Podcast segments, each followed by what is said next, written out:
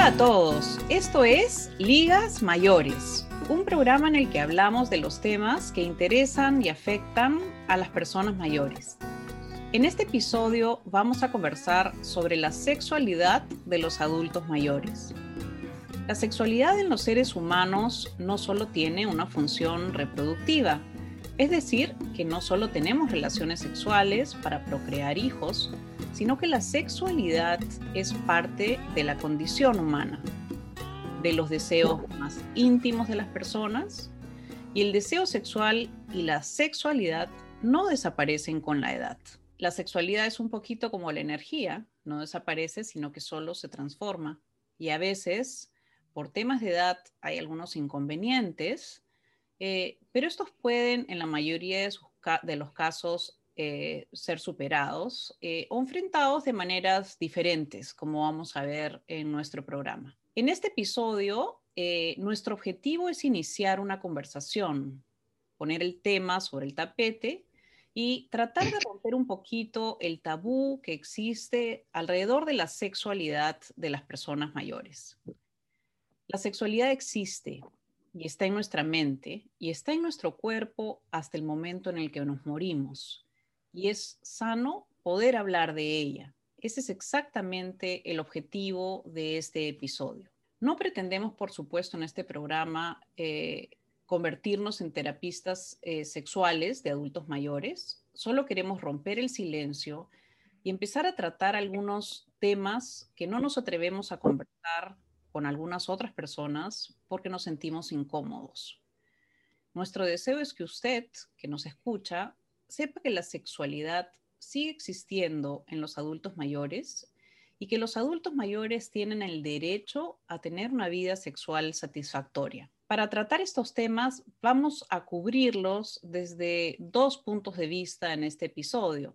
Desde el punto de vista fisiológico y médico, eh, y en estos temas nos va a ayudar la doctora Alejandra Suárez Lisi, que en realidad es eh, parte de este programa, pero eh, yo voy a funcionar un poquito como la entrevistadora. Eh, y en la parte eh, psicológica, cultural, emocional, nos va a ayudar el psicólogo Alfredo Ruiz.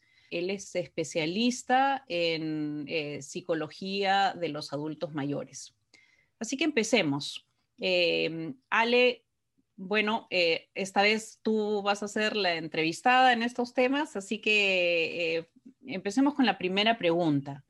Cuéntanos qué pasa con las funcionalidades de los órganos sexuales del hombre y de la mujer cuando pasamos a ser adultos mayores. Bueno, primeramente, como tú dijiste, Blanche, el sexo es una parte muy importante en la vida de las personas y en la salud, tanto en la salud emocional como física, ya que establece cercanía e intimidad con, con el ser amado, ¿no? A medida que envejecemos, muchas de las funciones de nuestro cuerpo declinan y una de esas funciones es eh, el rendimiento sexual. Cuando envejecemos, la producción de hormonas sexuales, tanto en el hombre como en la mujer, declina. En la mujer, los ovarios producen la hormona femenina por excelencia, que son los estrógenos. Los estrógenos actúan en muchos lugares en el cuerpo. Para darles solamente alguna idea, actúan en el hueso y lo calcifican. Por eso cuando declinan los estrógenos, la mujer en la menopausia sufre osteoporosis.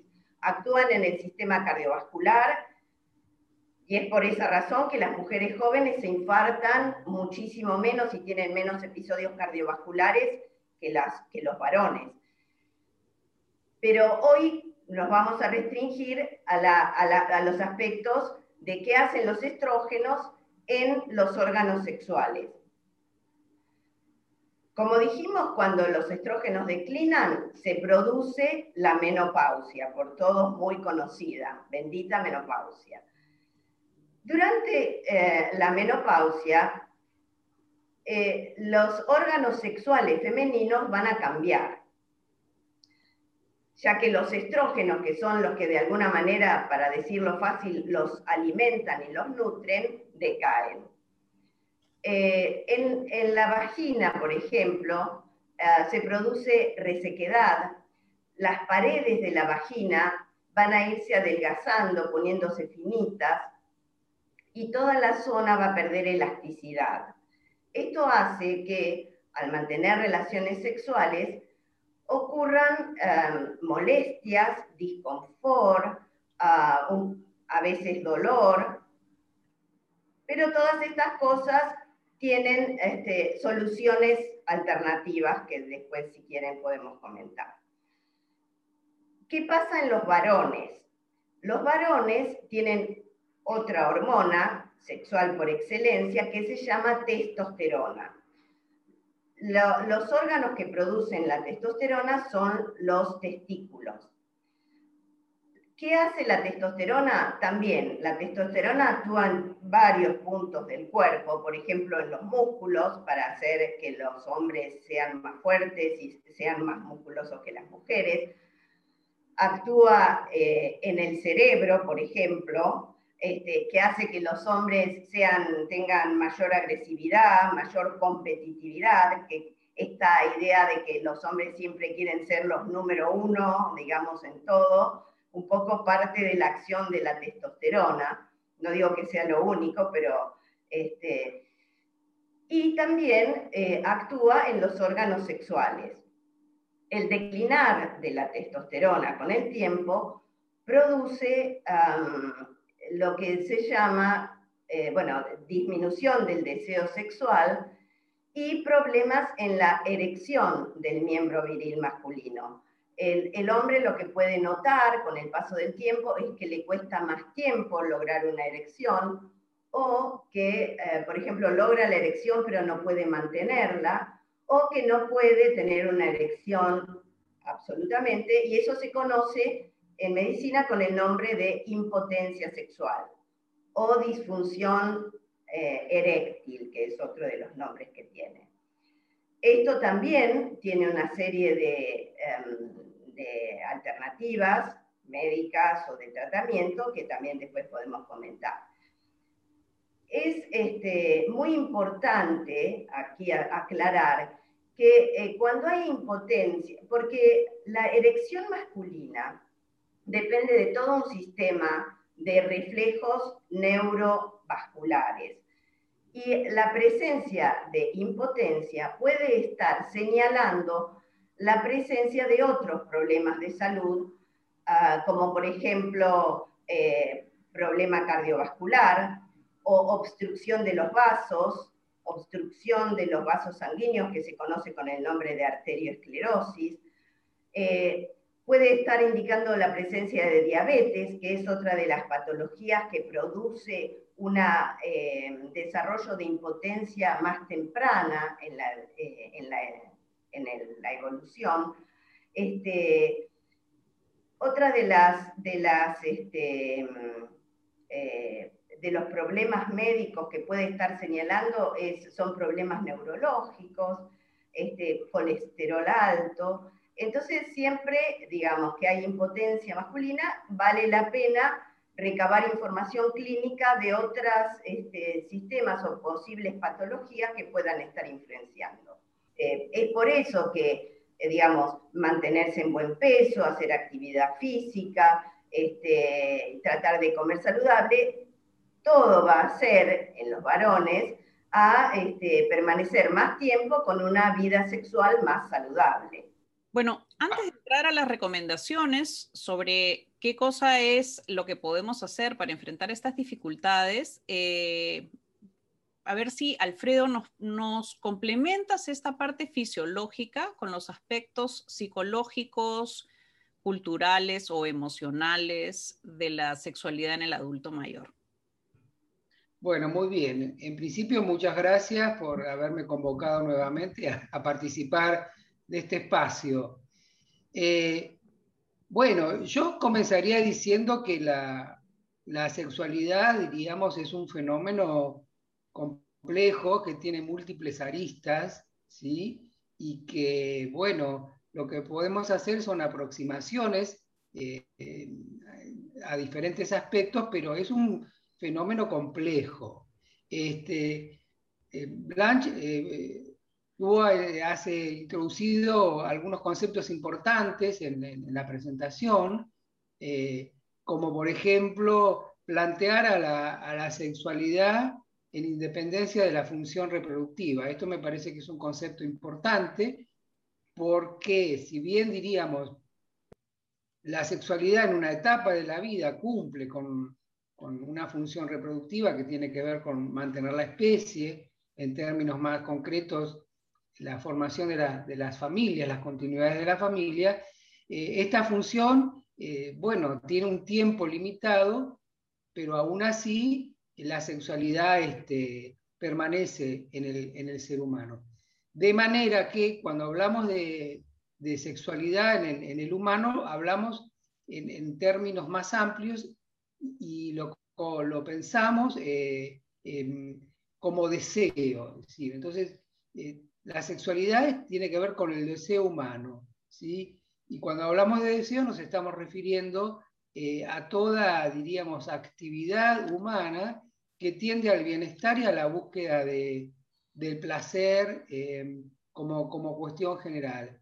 Entonces diríamos, la sexualidad es algo que está presente durante toda la vida en, en estos términos generales. Búsqueda de satisfacción, eh, de bienestar, tendencia al placer. Eso como cuestión general. Eh, desde hace algunas décadas nosotros asistimos como a una gran apertura a hablar sobre temas vinculados a la sexualidad.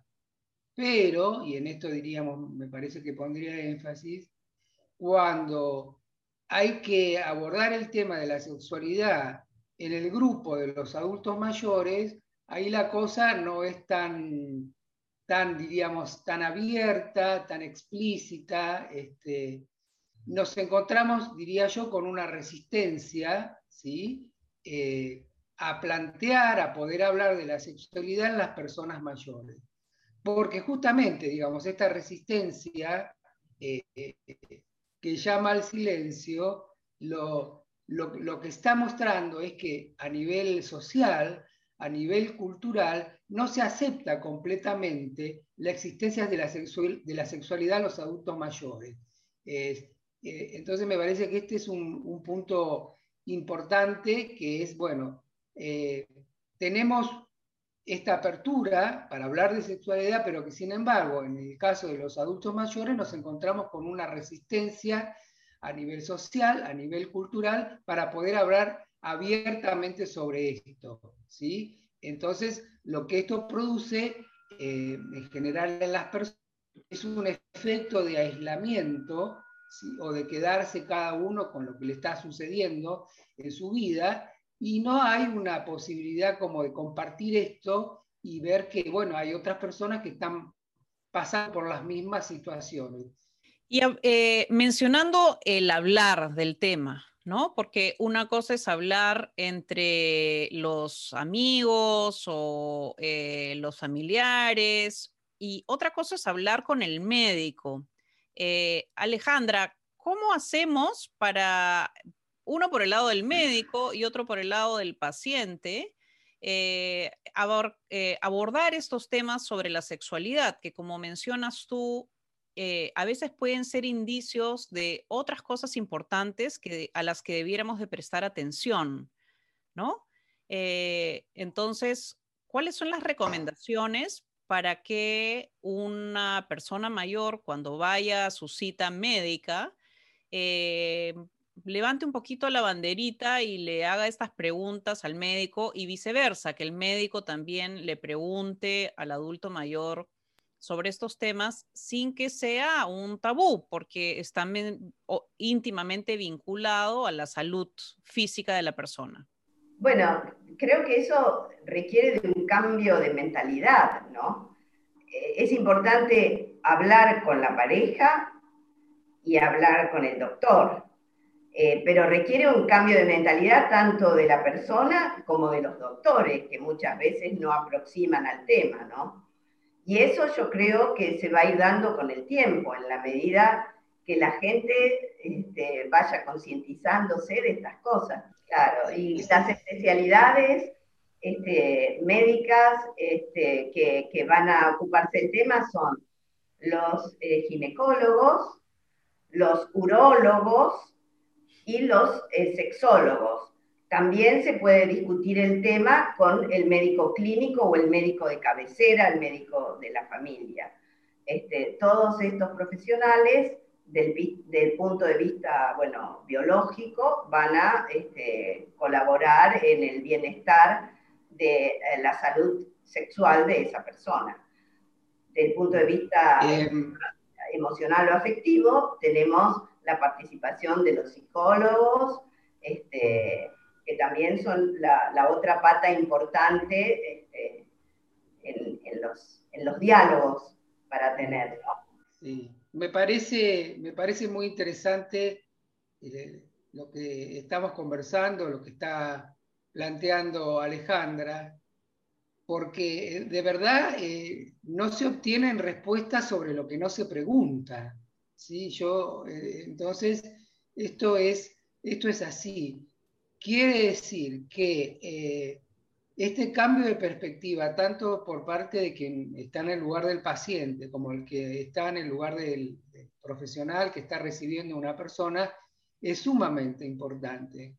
Porque, por ejemplo, en una entrevista de rutina con un médico clínico, es bastante poco frecuente que el clínico pregunte algo eh, que tenga que ver con la sexualidad de la persona. O sea, se habla de todos los otros sistemas, ¿sí? menos de, la cuestión que tiene que ver con, con la vida sexual de la persona. Se le hacen un montón de preguntas, la presión, el nivel de glucosa, en fin, pero eso está absolutamente silenciado. Entonces, creo que, eso es importante, eh, porque también es la posibilidad eh, de que la persona pueda animarse a preguntar, a plantear una cuestión, ¿no? Pero si esto también está silenciado, digamos, en la entrevista profesional que se tenga con, con alguna agente de salud, eh, bueno, constituye, diríamos, como, como un problema inicial.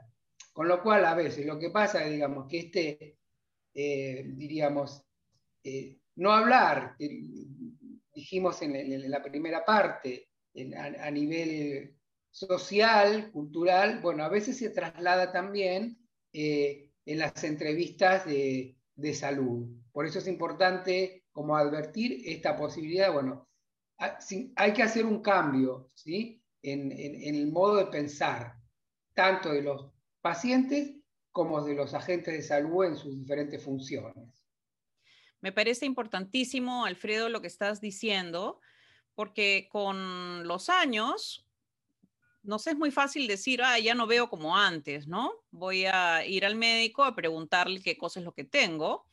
Eh, y quiero saber si es que lo que tengo es miopía, astigmatismo, si necesito lentes. Eh, bueno, deberían reaccionar casi que de la misma manera eh, al tema de nuestra sexualidad, ¿no? Es decir, que si somos mujeres, deberíamos de poder decirle al médico, mira, e, estoy entrando a la menopausia, ya no lubrico como antes, qué cosa es lo que me recomiendas, qué cosas se puede hacer sobre el tema. Es una pregunta muy simple que debiera de tener respuestas simples también, ¿no?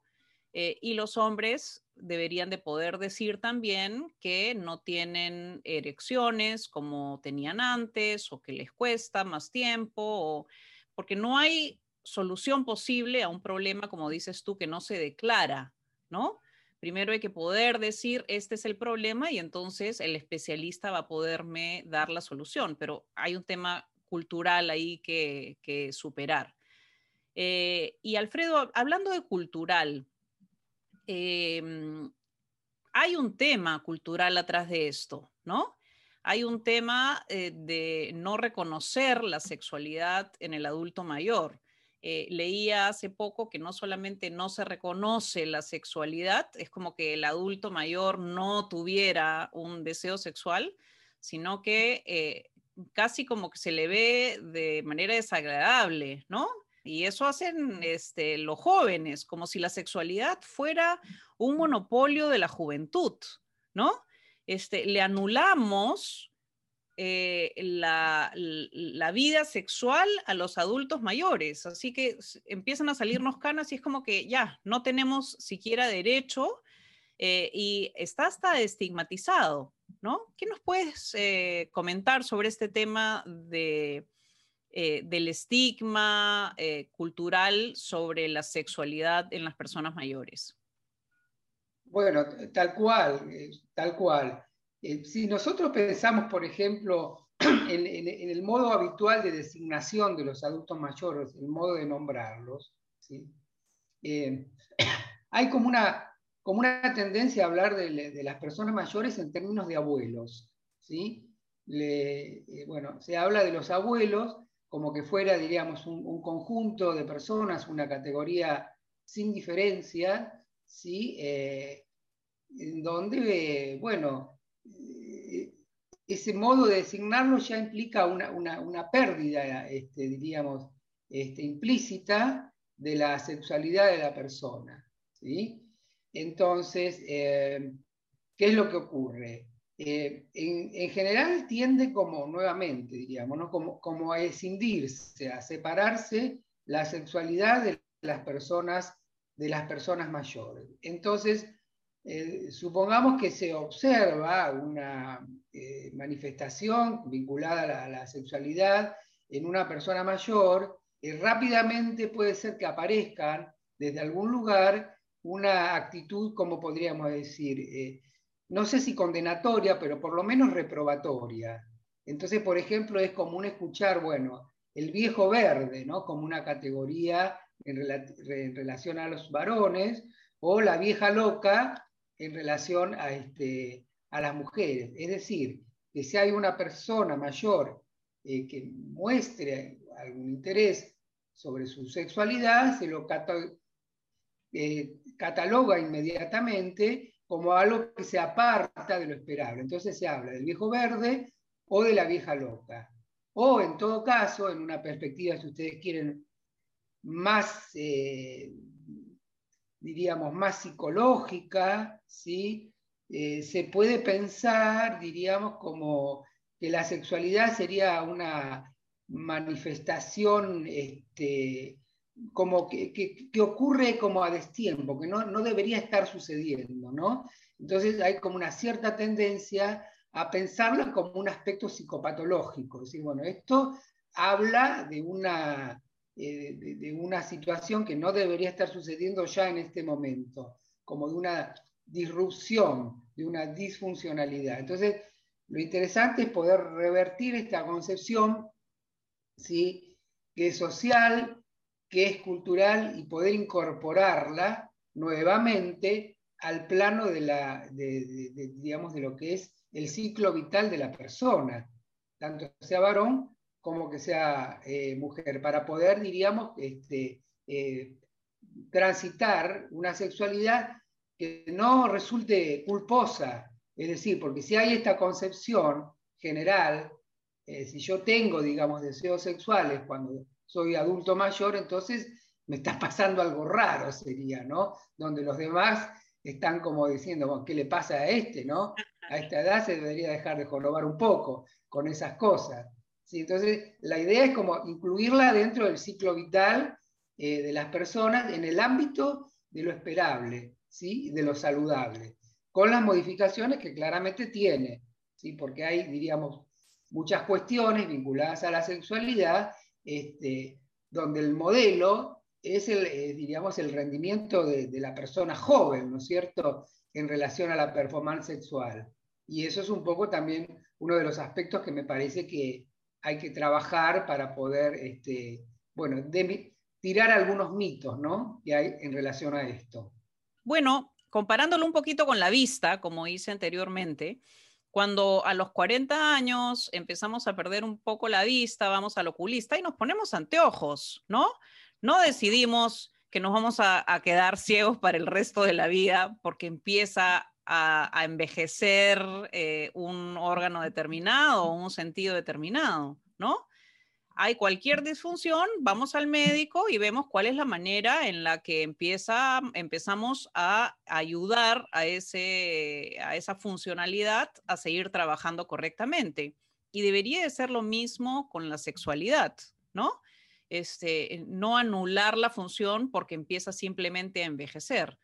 Eh, y respecto de eso, entonces, eh, Ale, eh, ¿cuáles son los tratamientos o mecanismos médicos que se utilizan para ayudar al adulto mayor a ejercer esa funcionalidad o a mejorar esa funcionalidad con las dificultades que ya has mencionado anteriormente? En las mujeres toda esta sequedad vaginal, falta de elasticidad, este, atrofia, puede mejorarse eh, con distintas estrategias.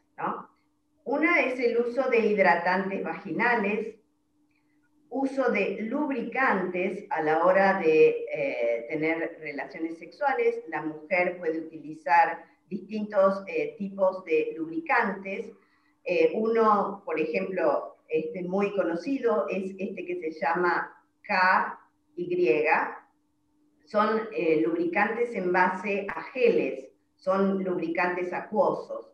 No se recomienda el uso de lubricantes en base a grasas, como por ejemplo la vaselina.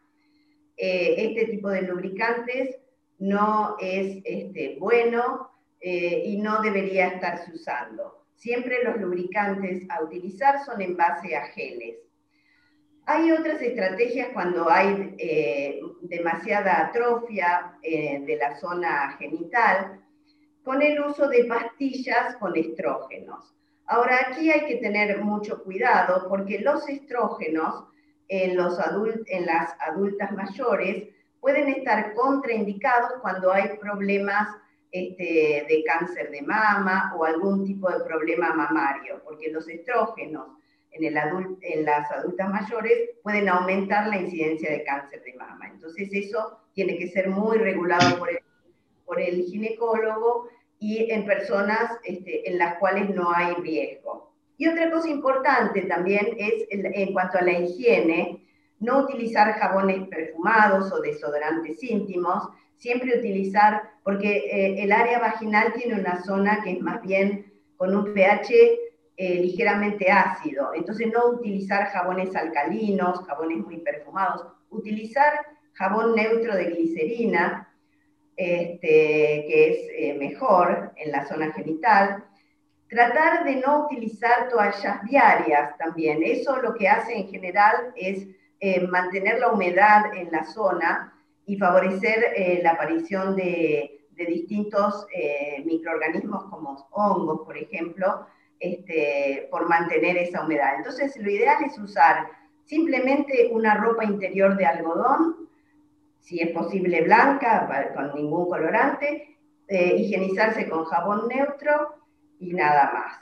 Súper buenos consejos y muy prácticos.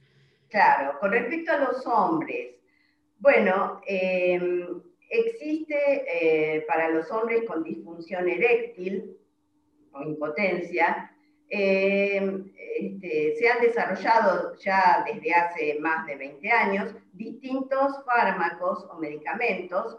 Uno de ellos, y el primero fue el sildenafil, conocido con el nombre de, eh, comercial de Viagra, que es justamente un vasodilatador y permite lograr eh, una erección. Eh, no actúa solamente, solo tomándoselo, sino que además debe haber una excitación sexual para que el sildenafil haga efecto.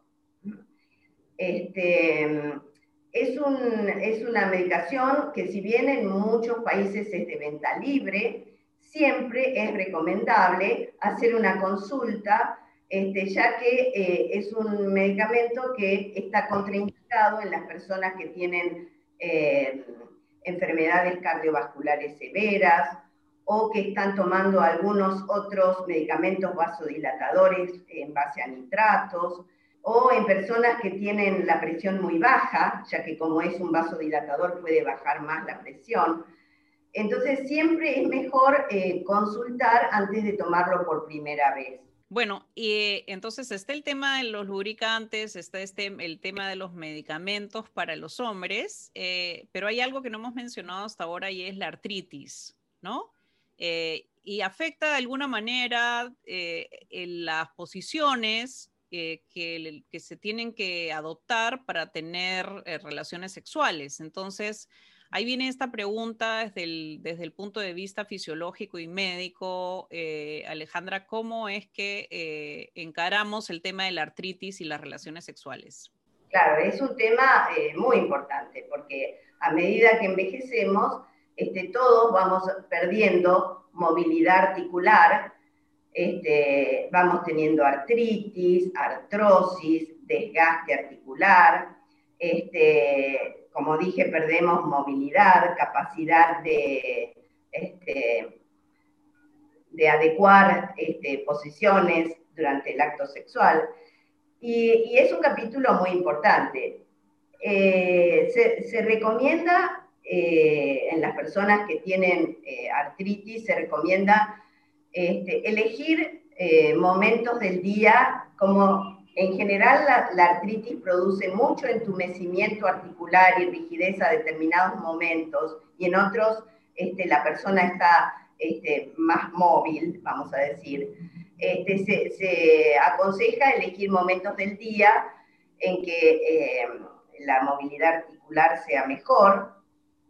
Eh, se recomienda darse un bañito tibio que produce relajación de los músculos y un poquito de las articulaciones darse un bañito tibio primero, sincronizar los medicamentos del dolor que toma la persona, este, tomándolos un rato antes de tener la actividad sexual.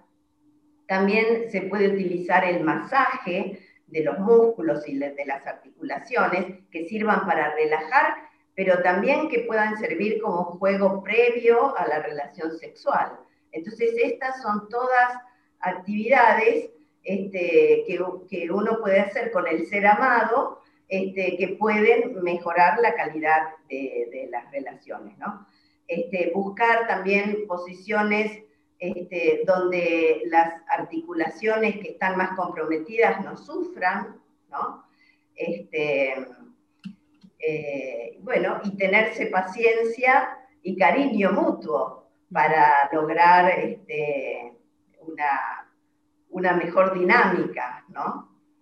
Este, pero un poquito sería eso, el baño, este, el baño previo, eh, este, adecuar la medicación eh, antidolor, este, hacer masajes y tratar de lograr juntos posiciones que no estresen las articulaciones y que no produzcan dolor. Es interesante esta progresión que vamos teniendo en la, en la conversación, lo que acaba de decir Alejandra, eh, me parece que nos introduce en, diríamos, en un universo eh, que ocurre durante el envejecimiento, que tienen que ver con, diríamos, todos los cambios que se van registrando en nuestro organismo, ¿sí? independientemente de nuestra voluntad. Esto, esto no sucede sucede, independientemente de que nosotros deseemos que, no ocurra. Entonces, es interesante porque de, alguna manera nos, eh, tenemos que trabajar a partir del conocimiento de estas modificaciones con la aceptación de estos cambios ¿sí? y con los efectos que van a producir este, en nuestra vida personal y en nuestra vida sexual. Es decir, están los cambios, los tenemos que conocer, ¿sí? pero también los tenemos que aceptar. Y esto supone, diríamos, un trabajo, porque eh, de algún modo tenemos que eh, eh, vencer, diríamos, algunas, algunos prejuicios ¿sí? o algunos estereotipos en relación a la asociación que hay entre la sexualidad y la juventud. ¿Sí? Por ejemplo, este estereotipo del rendimiento circense o rendimiento de circo, digamos, donde se pondrían en juego todas las habilidades en la, sexualidad, bueno, queda un poco como relativizado a partir de esto, ¿no? Entonces, si uno no modifica esta concepción, va a tener como una, como una, como una visión un poco frustrante, ¿sí? De la sexualidad que se puede tener a partir de un determinado momento de la vida, porque lo está midiendo con un modelo o con un paradigma de años anteriores. Entonces, bueno, a ver, un poco dejemos de lado este rendimiento circense, así de, de, grandes despliegues, y este, bueno, esto no, no, no, va a seguir pasando, ¿sí? Pero bueno, otras cosas pueden seguir pasando. Un poco eso me parece que como, como concepto tenemos que tener en cuenta, para no tener una sensación, diríamos, de, de frustración o de, bueno, eh, me quedé afuera. Muy interesante, o sea, eh, simplemente tenemos que aprender a aceptarnos, a que los años pasan y a ser felices de otras maneras eh, e ingeniárnoslas también, porque hay algunas soluciones como las que planteaba Alejandra. Em, bueno, gracias Alfredo eh, y Ale por estas explicaciones en este primer episodio sobre sexualidad. Eh, y vamos a hacer un siguiente episodio con algunos otros temas también muy importantes. Eh, pero hemos querido en este primer capítulo, digamos, sobre sexualidad, em, presentar la, introducción, las generalidades, explicar un poquito el contexto en el cual se dan estos cambios en las personas mayores. Gracias por acompañarnos y vean por favor nuestro siguiente capítulo sobre sexualidad en los adultos mayores.